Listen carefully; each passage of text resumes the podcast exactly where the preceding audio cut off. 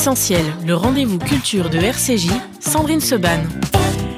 Ce matin, nous avons le plaisir de recevoir Rachel Kahn et Xavier Gors. Rachel Kahn, bonjour. Bonjour Sandrine. Merci beaucoup d'être revenu. Avec joie. Ici, il était temps.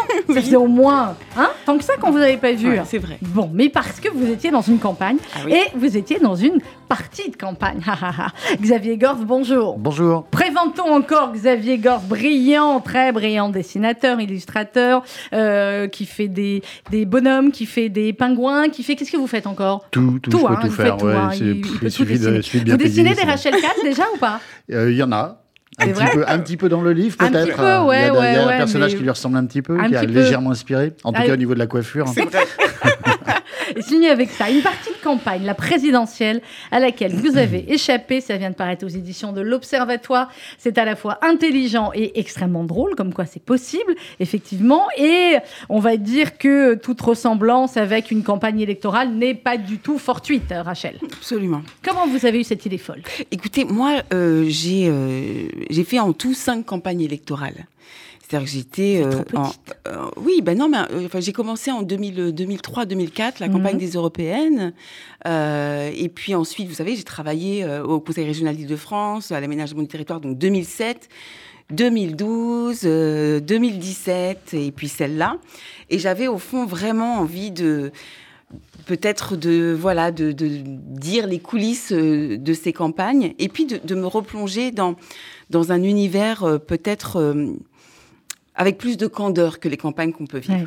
Voilà, parce que bon, c'est un peu, il y a beaucoup de dans les campagnes qu'on peut vivre, beaucoup de désillusions, beaucoup de trahisons, beaucoup de des gens qui jouent des coudes et finalement on perd les enjeux. Et moi, j'avais envie de ce personnage justement qui ne part avec aucun parti Oui. et Qui ressemble et il part tout seul, mais qui ressemble beaucoup à, à nous tous en fait, Ouais. euh, qui préférons peut-être partir tout seul et donner un sens à notre campagne que partir avec des partis euh, pour lesquels on ne croit plus vraiment, quoi, en lesquels on ne croit, plus- on ne croit plus vraiment. Alors, comment vous êtes rencontrés, Xavier Gors et Rachel Kahn? On s'est rencontrés à l'occasion des... Enfin, ce que vous pouvez en dire, bien sûr, Oui, hein, bien si sûr. c'est Ouais, si non, c'est non, légal à cette heure-là. Tout est avouable. Tout est avouable. Euh, non, on s'est rencontrés à l'occasion d'une opération qui avait lancé Marlène Schiappa euh, Mhm. pour euh, le- une opération qui s'appelait les Mariannes de la République, qui visait à promouvoir des femmes qui étaient particulièrement euh, emblématiques de ce que pourrait être la femme française idéale. Et donc, il y avait une sélection d'une centaine, euh, si je dis pas de bêtises, 109. de 109, euh, oui, 109 bien sûr, Mm. de Marianne. Et euh, il y a un certain nombre de, de, de, de marraines et un parrain qui ont été euh, choisis pour cette Mm. opération. Je ne sais pas pourquoi euh, j'ai été Pourquoi choisi, vous, pourquoi enfin moi, mais il y avait effectivement euh, trois marraines. Euh, il y avait donc Rachel, euh, et également euh, Elisabeth Elisabeth Badinter et Sonia Mabrouk. Son- Son- Sonia M- Mabrouk, Mabrouk. oui, c'est ça. Et, euh, et puis du coup, on s'est rencontrés euh, là, à cette, euh, à cette occasion-là. Et, euh, et puis, euh, on a sympathisé. Et puis Mhm. voilà. Et, euh, et puis après, il y a eu ce projet de, de, de livre. Ouais, c'est-à-dire qu'en fait, après, euh, après laisser racer, Mhm.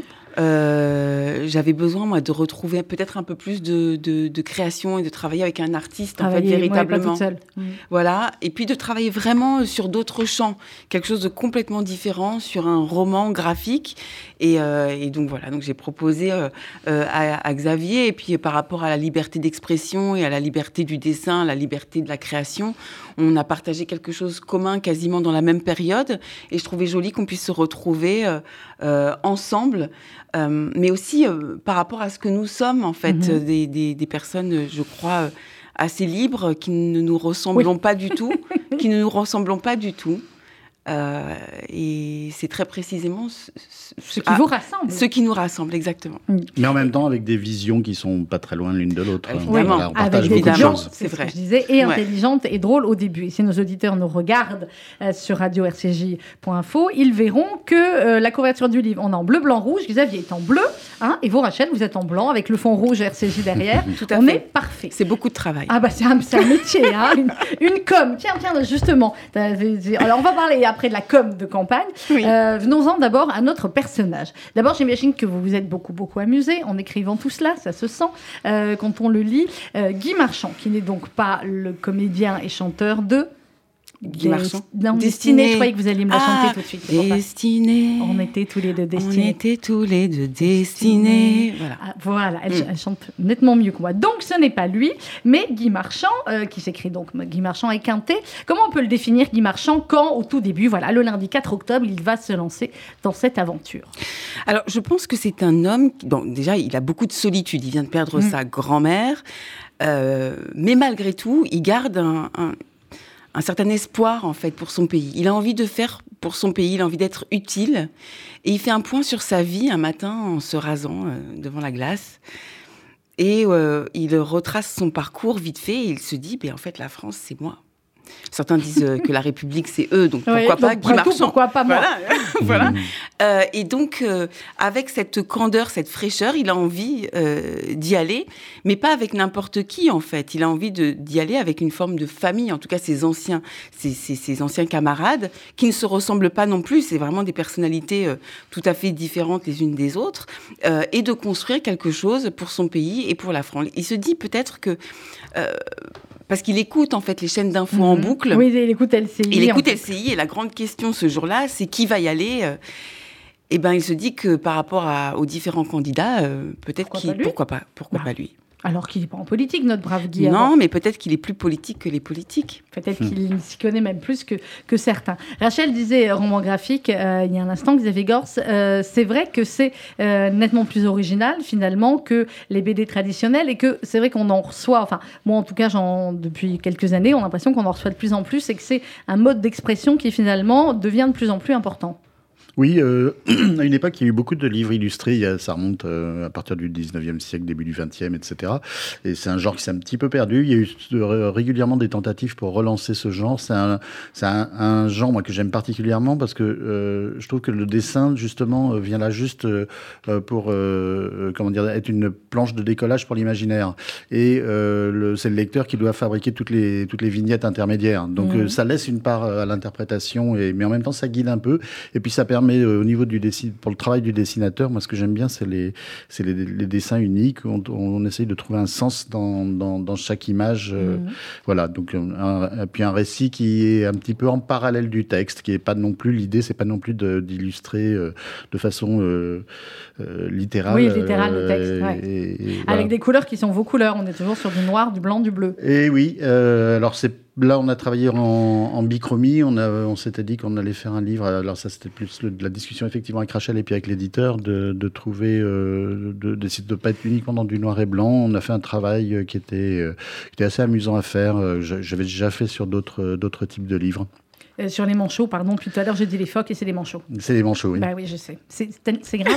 Euh, Vous m'avez pas repris, c'est gentil, mais au moment où j'ai dit, j'ai- mais non, c'est vrai que c'est les manchots. j'ai- pas entendu le mot phoque. Ah, c'est ça, euh, vous n'avez pas entendu, j'ai pas dit phoque. Non, J'ai- non, j'ai les oreilles les sélectives. manchots. C'est quoi, parce que j'ai peut-être des enfants qui nous écoutent, c'est quoi la différence exactement entre manchot et phoque Alors entre manchot et phoque, ça n'a rien à voir, mais entre manchot et pingouin, il y a une différence. hein. D'accord, entre manchot et pingouin. C'est peut-être ça que vous vouliez dire.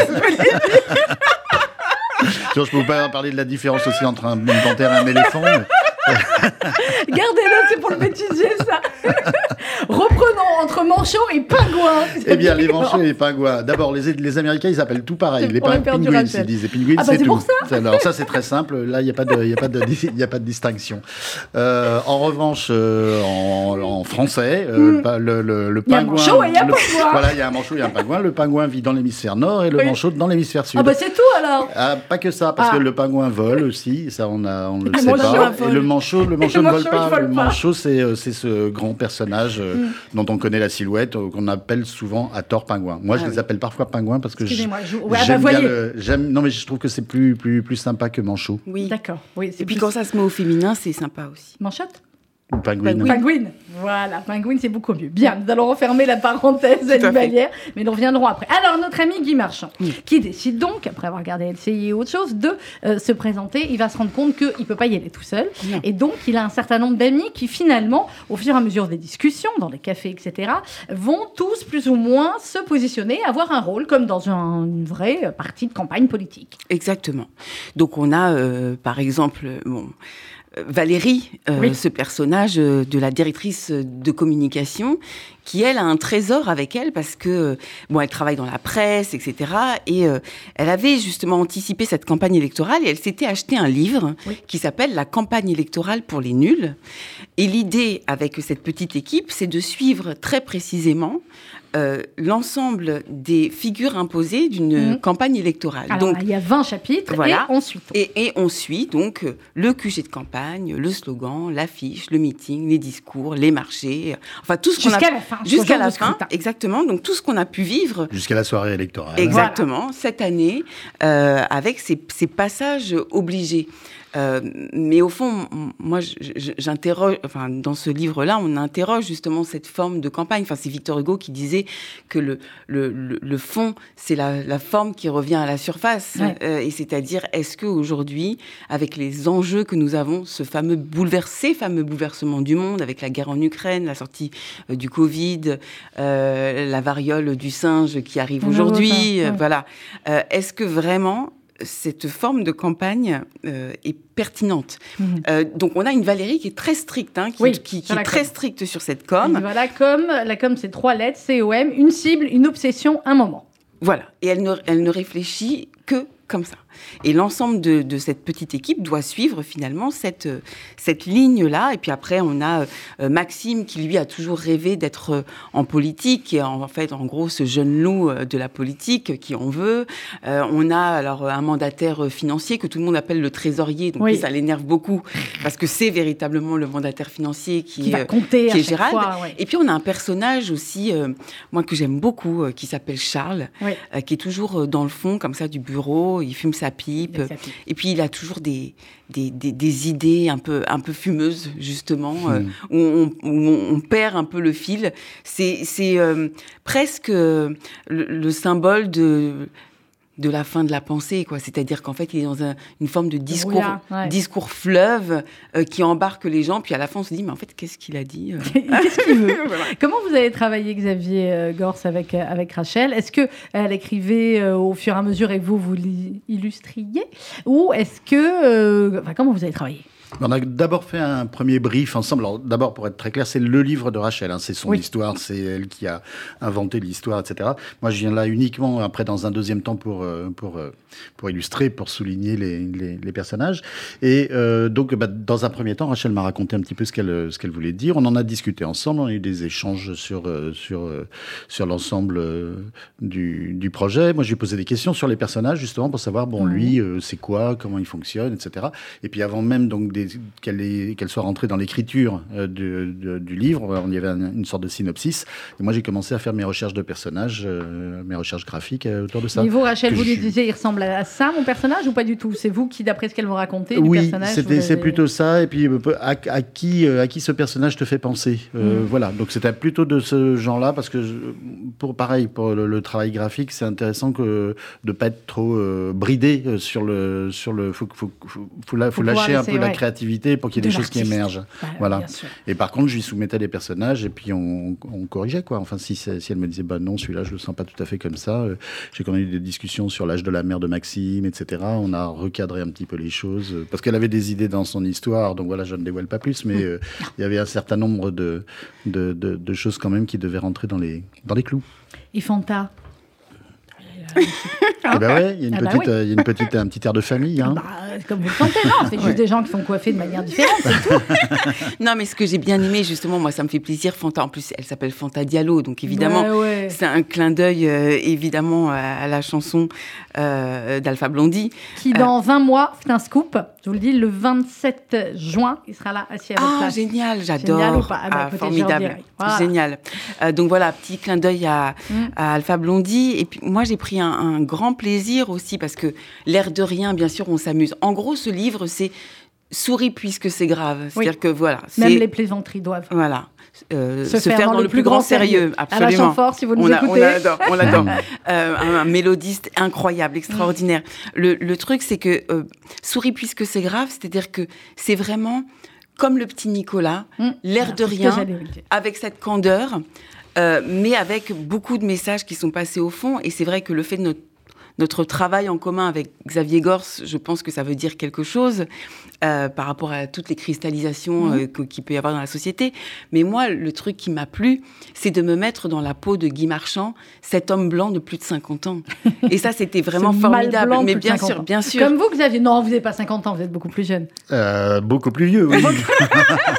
bah, je sais pas, parce que Ah, je au peux- capi, je peux- je- je- bien que je Je fais pas la diva, moi je, je peux Vous assumez révéler mon âge et j'ai 60 ans depuis cette année. Ah, bah, C'est très bien, 60 ans. C'est la moitié du parcours. Ah, vous. Ah Voilà, bon, jusqu'à exactement. 120 ans. C'est bien. Euh, alors, Rachel, on était, oui, parliez du petit Nicolas. Euh, C'est ce que je me disais euh, hors, hors antenne. C'est, ben, on a retrouvé à la fois cette, cette candeur, cette intelligence, et puis cet esprit de groupe aussi, où ben, il y a plein de choses qui se font dans une, dans une amitié, dans un souci, et en même temps avec des moments euh, extrêmement drôles où euh, ils se moquent les uns des autres. Euh. Oui, exactement. Et puis c'est surtout quand dans une campagne, il y a plein de moments alors, en- de, de brainstorming en bon Mm. français. C'est-à-dire vraiment où on va échanger des idées pour trouver le bon slogan. Et effectivement, ces moments-là, c'est toujours des moments où on, on se fait une idée de nos petits camarades. Donc Ouais. ils se traitent les uns les autres, et notamment de fachos, puisque le facho, c'est devenu l'insulte euh, suprême. suprême obligatoire. Mm. Et d'ailleurs, sur n'importe quoi et n'importe qui, dès que vous n'êtes pas d'accord avec quelqu'un, vous êtes le facho absolument de quelqu'un. Et donc voilà, c'est ce qui se joue.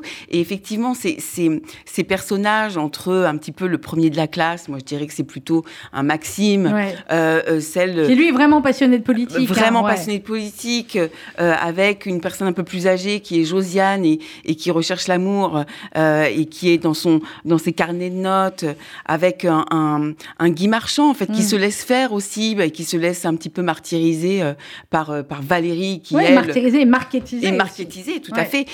Et puis, et puis, alors il y a cette troupe-là, et puis aussi il y a dans cette période-là, euh, avec les réseaux sociaux, les chaînes d'infos, les sondages, comment les sondages ont marqué notre campagne. C'est-à-dire que Mhm. Les sondages, les sondages ont fait presque plus campagne que nous-mêmes. C'est ça. Euh, donc, Et à la euh, fin, quand on a les vrais résultats, ah bon, il Ah fait oui. pas autant, il fait que ça ah oui, c'est ça. Bah ouais. Et ouais, voilà, c'est ça. Donc, euh, donc voilà, il y a plein de sous-textes, et mais dans cette ambiance euh, vraiment collégiale de fraternité. Eh bien, on va marquer une petite pause musicale et on va continuer à parler ce matin avec Rachel Kahn et Xavier Gors. C'est une partie de campagne, c'est aux éditions de l'Observatoire. Il est question de Nougaro aussi, me semble-t-il, J'adore. là-dedans. Très bien.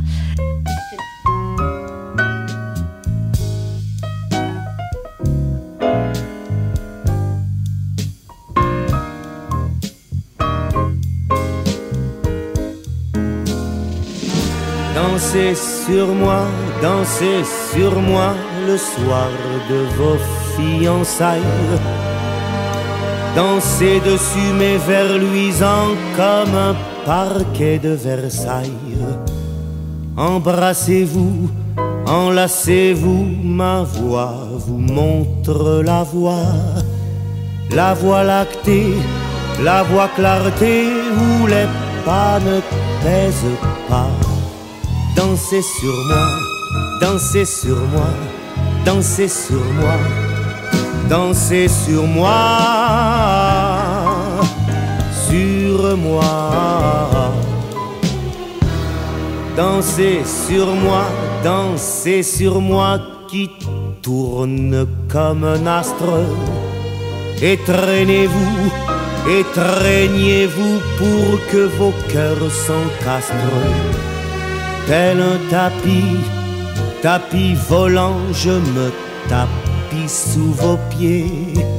C'est pour vous tous que sur mes doigts la nuit je compte mes pieds. Dansez sur moi, dansez sur moi, dansez sur moi, dansez sur moi. Hé hé hé, oh mais ça y est.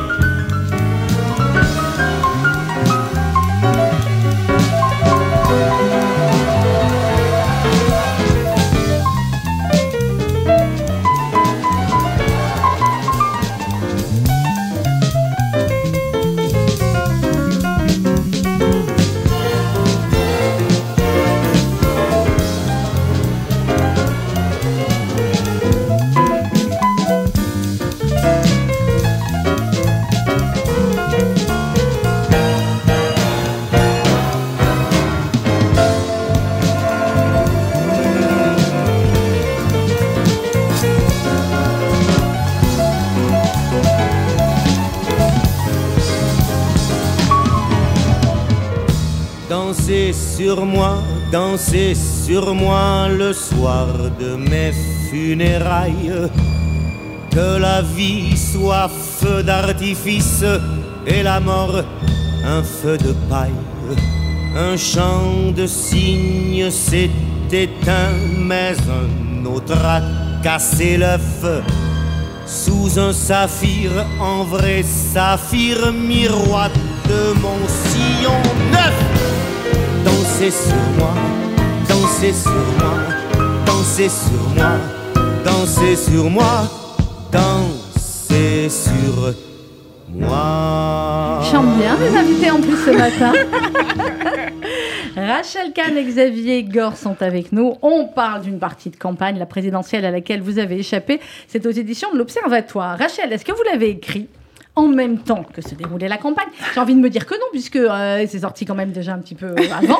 Hein Euh, sinon, vous auriez été hyper rapide et alors l'Observatoire encore plus. Hein Euh, et l'imprimeur aussi. Ça a été mais- rapide quand même. Hein. Ah oui, ça a été rapide quand ouais, même, on est d'accord. ouais, ouais, ouais. Mais bon, il y a quand même des choses qui sont écrites en même temps qu'elles se faisaient quasiment euh, en, Oui, bah, c'était à, c'était à l'automne. Et puis, je vous dis, forte de toutes mes expériences de campagne, euh, au fond, euh, voilà, j'avais envie de, de, de- de tirer, en fait, en tout cas, de dresser peut-être un, un écrit, euh, mais vraiment dans la créativité de, de ce qui peut s'en passer. Et puis aussi, euh, de, cette fracture entre les citoyens et les politiques, il faut qu'on en parle de ça. Et, et moi, ce livre-là, c'est très précisément ça. C'est pourquoi, en fait, il y a cette blessure, cette fracture entre les institutions, les politiques, les élus et ce qu'on appelle les, les vrais gens. Ce livre-là, je l'ai écrit à l'automne, euh, et dont une partie en Israël. J'étais à Mhm. Tel Aviv euh, à un moment où je t'envoyais en fait les textes euh, depuis euh, Tel Aviv. Oui, oui. Vous connaissez Tel Aviv, Xavier? Non. Il ah faut aller non. faire des beaux dessins là-bas. Oui, mais je vais Ah, peut-être avoir l'occasion d'aller faire un tour en Ah. Israël, euh, à- à- à- je crois vers le mois de novembre, quelque Eh chose ben, comme c'est ça. une très bonne idée, parce qu'ils aiment beaucoup les mentions. Oui. Donc, Rachel, au fur et à mesure de, de la campagne, et en même temps, il y a quand même certaines, certains éléments dans le livre euh, qui pourraient ressembler à la campagne actuelle. Vous avez remarqué, enfin, à la, campagne qui vient de, de se terminer. Euh, D'abord, est-ce que, maintenant que vous pouvez parler un peu plus, c'était une bonne campagne selon vous ou c'était une campagne, on a dit pendant des semaines, quand je dis nous, c'est nous journalistes, qu'elle démarrait pas, qu'il n'y avait pas de campagne, que rien, etc. Est-ce que quand même c'était une campagne? Bah, c'était une campagne. Il y a eu, en fait, euh, et, et là, ça concernait l'ensemble des partis. Et c'est ça qui est dingue, c'est que que ce soit de l'extrême droite jusqu'à l'extrême gauche, on a eu les slogans, les affiches, les tracts, le marché, les meetings, les éléments de langage.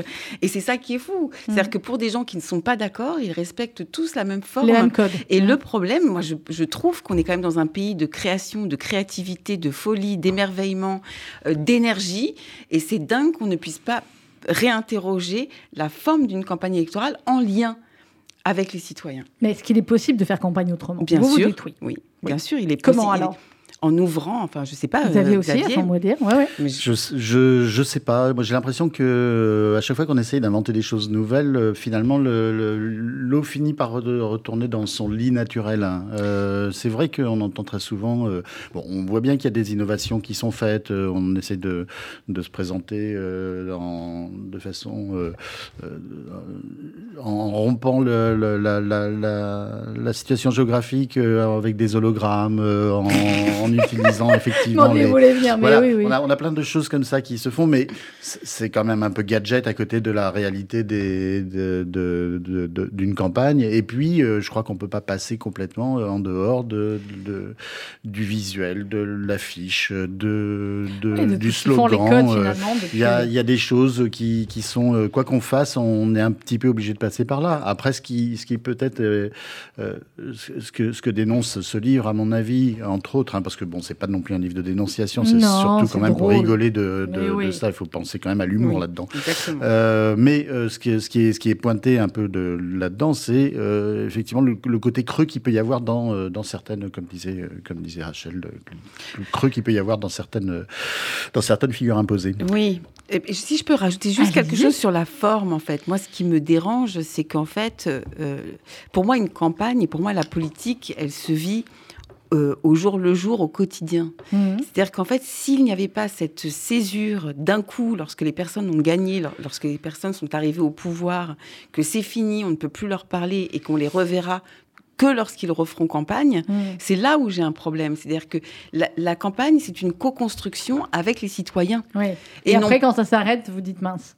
Bah oui, Ouais. c'est-à-dire qu'en fait, normalement, on devrait être en campagne finalement chaque jour. Et c'est de là où Ouais. on pourrait trouver des, des nouvelles idées, une Mm. créativité, ce ne serait pas aussi creux. Et c'est pas au moment des campagnes où on, on doit parler, ah oui, le pouvoir d'achat. Enfin, d'un coup, on se rend compte le pouvoir. Non, enfin, nous, on peut le vivre au quotidien. Donc, euh, euh, et, et je pense que la co-construction euh, de chaque jour, eh ben, elle nous manque éperdument, et encore plus dans ces situations de crise avec l'Ukraine, avec ces fragilités que nous pouvons vivre. Alors, notre Guy Marchand, euh, qui va donc mener sa, sa campagne, ils sont sur le slogan. Et alors, c'est pas simple le slogan. hein. Non, Il y a c'est- du brainstorming. Ah là, alors, ça part sur notre force est ici, ici notre force. Enfin, tous ceux qui ont connu des brainstorming savent ce que c'est. Demain ou jamais, maintenant et demain, ça arrive quand même jusqu'à demain nous appartient. c'est très drôle. Et d'autres, agir pour nos rêves. Ça fait trop Martin Luther King. Et puis l'autre, elle aime pas Martin Luther King. Bon, il fait insulte meuf de droite, meuf de gauche, etc. Euh, finalement, le slogan, c'est voter pour moi. Ah oui, je savais pas qu'on avait le droit de le dire. Bon, je l'ai dit, j'avais plus le droit. Oui. Alors, laissez tomber au où j'en suis, moi, de toute façon, prenez mention les fautes. bon, en même temps, fait la fin du chapitre Effect- 4. effect- Ah, effect- ouais. Effectivement, effectivement. Et, et- parce que voilà, c'est-à-dire qu'en fait, ils ont passé des heures et des heures. Vous vous rendez compte cette énergie Ah bah à oui, essayer de trouver des slogans et qui à la fin tombent comme ça, comme un cheveu sur la soupe, euh, sur un voter pour moi. Et là, dans le voter pour moi, c'est vrai que c'était un clin d'œil à Claude Nougaro. On a entendu danser sur moi. Voilà. Voilà, Euh, qui est finalement le, le, le- le chanteur préféré du personnage principal. Et puis finalement, c'est simple, efficace, et c'est ce que tout le monde Et c'est veut. ce que tout tout ce que tout le monde ce veut. tout Donc monde c'est veut. à la limite, c'est le slogan le plus honnête qui soit. À la limite, c'est celui-là qui est effectivement le, euh, le, le plus honnête, clairement. Euh, vous, Xavier Gors, qu'est-ce qui vous intéresse dans la politique? Parce que quand vous avez commencé, euh, si je ne me trompe, vous étiez au CAPI. C'est chouette au CAPI. Hein, Oui. Euh, non, euh, j'ai commencé avant. euh, Phosphore Oh, même, euh, j'ai j'ai le tout premier dessin de presse que j'ai publié dans la presse, c'était à Témoignage chrétien, qui est Témoignage un chrétien, journal ouais. de gauche, catho Oui. de gauche, donc dans lequel il y avait déjà quand même fortement de la politique, Mhm. Euh, donc très social, etc. Et puis après, après ça, je Mais vous dessiniez quand vous étiez petit, tout ça? Oui, oui, Bon. j'ai toujours dessiné. Mon premier, une- mon premier dessin de presse, Ouais. je crois, mon premier dessin d'actualité plus exactement, c'était en 69, j'avais 7 ans. C'était au moment de la. Non, 67. Euh, c'était, je- je- tout d'un coup, je sais plus. L'alunissage de, Oui. d'Apollo 11, je sais plus si c'est 67, 69. Je crois que c'est 69, 69, je d'accord. crois que c'est 69. Et euh, donc, euh, c'est le. J'étais euh, en vacances avec mes parents, c'était en Mhm. juillet ou en août, je sais plus. En juillet. et on, on suivait ça à travers la radio. Et moi, j'ai dessiné. les, astronautes avec le LEM, etc. J'avais pioché des photos dans. Voilà. Donc c'était déjà peut-être le, le premier. C'était déjà le les prémices de, de, de- de- Sans que je sache du tout à cette époque-là que bien sûr j'en ferai mon métier. Bon, et alors après témoignage chrétien, au CAPI, Phosphore, la grosse Bertha. Oui, la grosse Bertha est arrivée assez vite après, euh, après, euh, après témoignage chrétien. C'est plutôt après que je suis arrivé sur, euh, sur, euh, sur Bayard. Voilà. Donc Mhm. c'était euh, dès le départ quand même autour de, autour du, de, de, de la politique, de, de l'humour et de la dérision. C'est dans les éléments chauds, phoques, euh, pingouins et autres. Ils sont arrivés Oui, quand les bêtes, les, bêtes, les bêtes du froid. Les Alors, bêtes du froid. Alors, elles sont arrivées en 2004-2005. Ah oui. Voilà, donc ça fait déjà un petit moment. Bah et oui. euh, je travaillais déjà depuis deux ans, deux, trois ans pour, euh, pour Le Monde. euh, où je, je réalisais chaque jour une, euh, un strip de bande dessinée euh, qui se voulait très décalé. Et j'avais utilisé à l'époque, euh, pour commencer, des, des tas d'animaux différents. Donc, Mhm. il y avait des hippopotames, des éléphants, euh, des corbeaux, des fourmis, enfin tout ce qu'on veut. Euh, toute une ménagerie. Et j'utilisais les typologies de, de personnages en fonction de, des caractères, euh, Mhm. Des, des, situations que je voulais décrire. Et puis, euh, je trouvais que c'était trop animalier. Et puis, à un moment donné, j'ai voulu essayer de trouver des personnages qui étaient un petit peu plus humains. Mhm. Et c'est pour ça que je suis arrivé sur, euh, sur les manchots. Puis qui sont Ils extrêmement me humains. plaisaient bien. Mais ils, oui, non, mais, ils euh, ont leur côté euh, euh, grégaire euh, et puis en plus avec la euh, sur une banquise qu'ils font qui était une euh, excellente euh, métaphore oui, pour aussi. notre monde en péril. Voilà. Donc c'est à partir de, Donc, de- ils- fin donc, ils avaient 2004 début tout. 2005 euh, Mhm. j'ai fini par laisser tomber tous les autres animaux. Mhm. Et je Et leur étais- concentré je sur me suis-. Voilà, je me suis marié avec les manchots, je leur suis resté fidèle. Bah, communautariste un peu, il est un peu Ouais, il est communautariste. communautariste Ouais. chez, chez les Mm, manchots. mm, Très bien. mm. Vous, vous êtes au courant si les manchots sont séfarades ou ashkénazes, ou pas Oui, j'allais parler de, de Ah. la banquise et de l'iceberg qui est donc qui est ashkénaze. Donc vous sûr. pensez que le manchot est ashkénaze Absolument. Très bien. Et avec Xavier qui se dit où je suis tombée, je savais. Il y a toujours un moment où on est sérieux avec Rachel et puis après, euh, euh, et puis après. euh, Chacun euh, voit voilà. son pingouin à sa porte. hein, ça. Absolument. exactement. Alors revenons à notre Guy Marchand et à nos différents amis. Donc je vais voir ce que je ne peux pas dire maintenant. Euh, donc il y a la com, il y a le costume aussi parce qu'il faut qu'il apprenne sûr. à s'habiller. Il faut qu'il apprenne à parler. Et surtout qu'une cravate de travers, ça vous décrédibilise tout un discours. Comme de la pluie à- sur la tête. hein. Exactement. Voilà. Et puis alors quand vous avez la cravate et la pluie et bah, il, il suffit d'un petit tour en scooter puis après hop vous pouvez revenir dans le dans le. Alors il y a le tract Mm. et ensuite il y a le marché parce qu'évidemment sur le marché on distribue euh, des tracts. Ouais. Finalement quel est le l'exercice dans lequel notre Guy Marchand va se révéler le, le mieux à votre avis? Il y a le porte-à-porte aussi Il est, après. il est pas, il est pas mal au, au marché, il Mm. est pas mal, mais c'est pas lui le plus brillant. Euh, le meeting, je pense que le meeting, Oui, il s'en sort bien. J'ai l'impression qu'ils Ouais. se Ouais, ouais. Bah, révèlent. un- euh, ils- euh, ils font Ouais. l'armure. Ouais, ouais. Et il apparaît. Exactement, il apparaît. Après, c'est vrai qu'il a un programme qui est assez atypique et singulier, puisque c'est un programme entièrement fait des questions que se posent les Français. Oui, mais en même temps, ça évite d'avoir les réponses, on est bien Eh ben, d'accord. justement, quand la- on pose, la- que- voilà, quand on la- pose les questions. Alors, on va pas révéler quel va être le, le score de Guy Marchand à la fin. Hein, Peut-être même qu'il est élu, va-t-on savoir. Hein Euh, on ne sait pas. Mais effectivement, euh, il y a euh, cette histoire autour des, des sondages. hein, et Dieu sait si on a été tous accros aux sondages ces, euh, ces derniers mois. Euh, sur l'argent aussi qui monte au fur et à mesure par leur, leur moyen de, de récolter. Et il se trouve qu'à un moment donné, sur les sondages, Gérard dit, vous avez vu, euh, les derniers sondages, on est à 8%, on passe devant Nick Judo et Olivier Yaourt, qui ont pourtant de vrais arguments sportifs et stupéfiants. voilà, toute ressemblance, Nick Judo et Olivier Yaourt. Oui. Non, effectivement, enfin, l'ensemble des, des, des- des autres candidats, enfin, des opposants, euh, bon, on s'est insp- enfin, je me suis inspirée, euh, évidemment, un petit peu de, Ah bon de, certains, de certains candidats. Et notamment, c'est intéressant parce que chacun des candidats devient la caricature de lui-même oui. pour pouvoir cliver. Alors, alors même qu'on vous dit, oui, il faut rassembler la France, il faut fédérer, il faut se retrouver autour d'un projet commun. Mais pendant des mois et des mois, finalement, on doit se dessiner une caricature de soi-même pour pouvoir être un candidat tranquille dans son espace. Et en fait, c'est ça. Et même Bijou Diola, c'est-à-dire qui est complètement euh, racialiste, indigéniste et qui va critiquer... Bijou Diola. Oui, Bijou Diola qui va critiquer au marché même un- un- Euh. le, le laitier parce qu'il a du lait blanc et il peut rien y faire, le pauvre. C'est comme les pansements.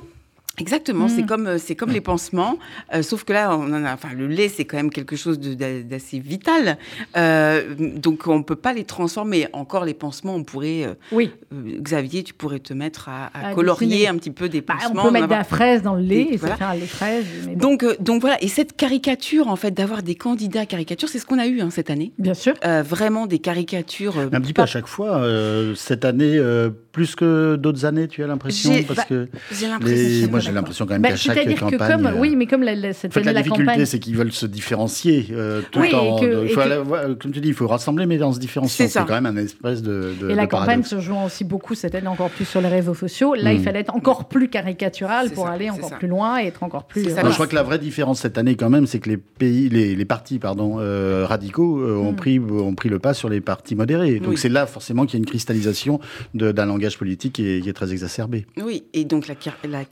effectivement, hein, le fait que les réseaux sociaux soient derrière, c'est-à-dire qu'on soit dans une boucle, Ouais. euh, chaîne d'infos, rolling, sondage, euh, réseaux sociaux, ça donne en fait cet appétit pour le buzz, et Mm. donc plus on raconte n'importe quoi, plus, Plus on, ça on va, ça marche, puisque euh, finalement, il n'y a jamais de mauvaise communication. Mais Mais après, après- je crois qu'il faut aussi qu'on soit conscient que le, le- le résultat, enfin la politique est aussi le résultat de, de, de, de, du- de ce que, de- des choix des citoyens eux-mêmes. Parce que euh, voilà, on est toujours en train de critiquer les politiques, oui. on dit Oui, euh, euh, pareil euh, sur les médias, il y a trop de sondages, etc. Mais n'empêche que tout le monde se Ah, monde précipite sur se les sondages. Dessus, Donc y a, on vit dans un paradoxe. De la même manière, on réclame de la démocratie plus démocratique, plus participative, etc. Mais on voit que dans l'engagement des gens au quotidien, le, la- ils sont pas là. Ils sont quoi. pas là, Et, ouais. Les syndicats euh, sont d'une faiblesse incroyable en France. Le- on voit bien que quand, quand vous faites partie partie d'une association, essayer d'obtenir les votes de, des, membres de l'association. on a du mal à avoir le quorum pour pouvoir obtenir mhm. les choses. Donc voilà, on peut, je trouve qu'on est dans cette espèce d'absurdité de, où on critique, on dit on n'est pas assez consulté, mais finalement quand on nous consulte, on ne vient pas. On vient pas, je suis un peu d'accord. Oui, oui, il y avait la même chose sur, sur l'infantilisation, c'est-à-dire qu'à chaque fois on dit ouais, mais nous on est responsable, et puis après dès qu'il y a des, des positions fortes qui sont prises, on nous infantilise. Donc ce truc-là, mais effectivement, ça parle aussi beaucoup de notre engagement mhm. euh, dans la vie. C'est-à-dire qu'est-ce qui, qu'est-ce qui va nous donner l'envie d'avoir envie de cet engagement euh, politique? Absolument. Mais ils sont quand même extrêmement touchants, euh, ceux qui sont autour de Guy et puis Maxime aussi, parce que lui, il y croit encore hein, à la politique. On va pas révéler la fin, mais à la fin, c'est pas ça petit truc peut-être pour Maxime. Euh, mais voilà, donc c'est aussi, et encore heureux, effectivement, le, reflet de certains jeunes engagés euh, en politique. Oui, et qui ont envie... Euh, et qui ont encore des illusions. Et qui ont encore des illusions, et qui ont encore, en fait, la volonté de travailler dans des institutions, la volonté de participer, mais là, vraiment au cœur des politiques publiques.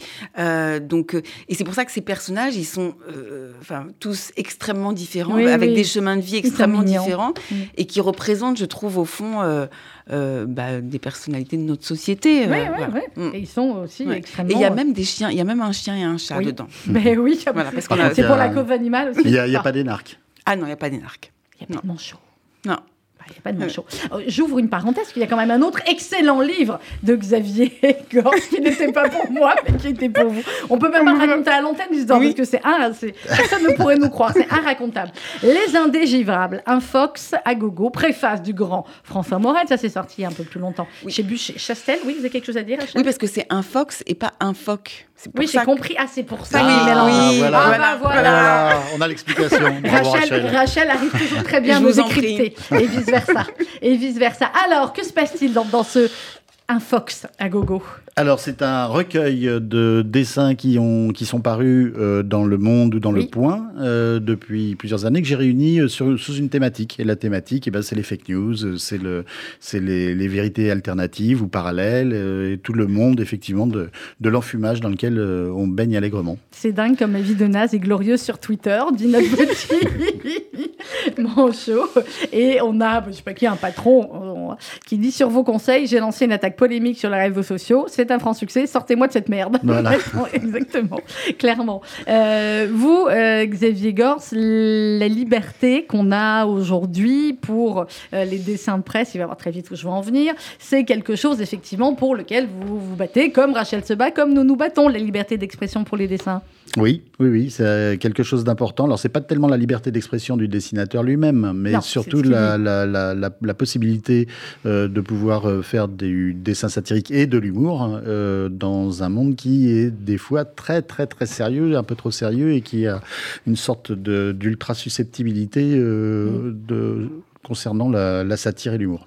Comment est-ce qu'on redessine après, euh, après ce qui est arrivé à Charlie Hebdo? Est-ce que dès le lendemain, on redessine? Est-ce qu'on se repose une ou deux fois une question sur tiens, peut-être que celui-là, je ne devrais pas le faire? Non, je crois que comme quand on tombe de vélo, il faut remonter sur le vélo et, en refaire aussitôt. Euh, c'est un peu facile de dire ça quand soi-même euh, on n'a pas on n'a pas été ciblé euh, par des par des terroristes, mais etc. Mais c'est l'ensemble de la profession qui a bien évidemment été été touchée, mais pas que la profession. Euh, je veux dire l'ensemble du journalisme, mais même de, des citoyens de la France, voilà, une certaine façon de de concevoir la liberté, effectivement, le euh, l'ironie et l'irrévérence. Mm. Bon, vous aviez quand même beaucoup de points communs avec Rachel. Il était temps que vous vous rencontriez, que vous fassiez un projet commun. C'est vrai. C'est ce qui est écrit là. Euh, sur euh, voilà, sur ce, globalement, vous aimez pas les mêmes.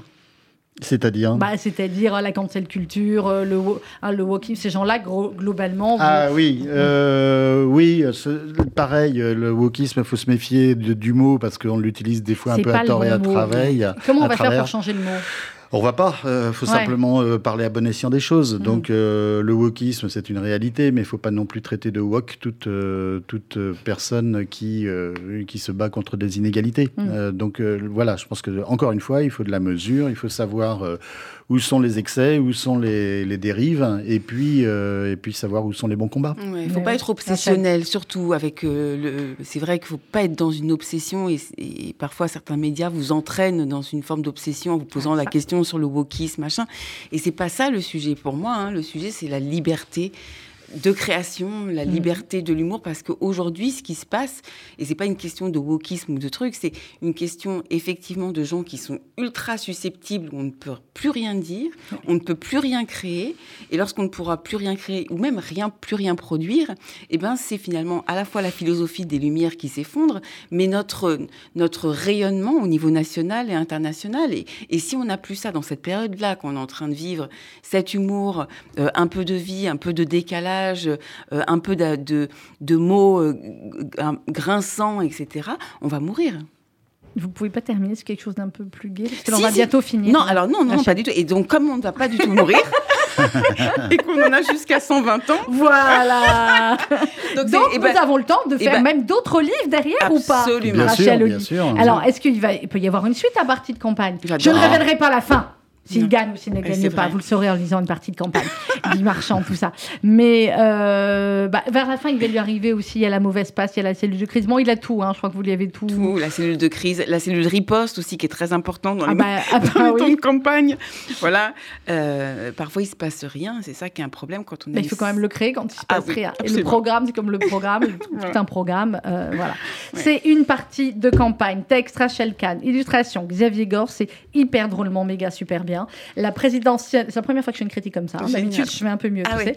La présidentielle à laquelle vous avez euh, échappé, c'est aux éditions de l'Observatoire. Ça se lit. Ça s'offre, hein. C'est Ah bien oui, à Pour offrir. l'été, Ah bah c'est oui. super. Pour il l'été, en pour acheter les amis. plein et les Faut en offrir, acheter plein. vous les- distribuer Pourquoi autour de offrir soi. des fleurs En Des tout fleurs, cas, ça c'est fait, du, ballot, ça fait du chocolat. bien, je crois. Non, mais pour À de lire, ah vrai. ouais, ça fait du bien à lire. Vraiment. Surtout là, dans cette période de campagne, on en a eu jusque de- depuis septembre. On en peut Vous n'en pouvez plus de la politique, Rachel Kahn. Attention, ceci est une question à laquelle, après, suivant ce que vous allez me répondre, vous savez comment ça va être décrypté La là. Allez-y, on peut faire un million de vues la, là. C'est maintenant, la, Rachel. po- la politique telle que je- la politique qui est vibratoire, la politique d'aller d'aller d'aller vraiment sur le terrain, euh, d'aller bouger des choses, d'aller dans les dialogues et les- en relation, et qui n'est pas une politique de trahison et de, de petits de petits postes, etc. Euh, euh, moi, ça m'intéresse tout. Enfin, je, enfin, je trouve que mon travail, c'est de la politique. Vive la politique, vive, Vive la la- République. Et vive la France. Voilà. Et vive l'humour Ah oui. Xavier Gors, merci beaucoup. Rachel Kahn, merci, Merci. beaucoup. On peut avoir un petit scoop pour mes auditeurs. On la reprend, la chronique à la rentrée ou pas Oui, Vous aviez reprend. arrêté pendant la période Oui. de campagne présidentielle. On dit toujours Absolument. aux auditeurs que quand on est engagé ou proche d'un parti, ou voilà, on respecte. Euh, et à partir de septembre, euh, Ouais. Ce qui me back. dérange, c'est que les abstentionnistes, pourtant, devraient être décomptés euh, au CSA. Oui. C'est- ça qui me dérange beaucoup, c'est-à-dire qu'ils font beaucoup, euh, mais par contre, les gens qui sont engagés, ils sont punis. Alors euh, ça, ça m'énerve un peu. on lève la punition, Rachel. Vous revenez ouais. pour la rentrée, vous prenez Ouais. votre petit cartable, Super. euh, tout ça, et vous revenez dans l'équipe de RCJ que vous n'avez jamais vraiment quitté. Merci Rachel Kahn, merci Xavier Gors, une partie de campagne. C'est aux éditions de l'Observatoire. Et euh, pour ceux qui aiment, parce qu'on les aime aussi, les manchots et les phoques, c'est les indéchiffrables. et c'est aux éditions Bûcher-Chastel. Bonne fin de matinée.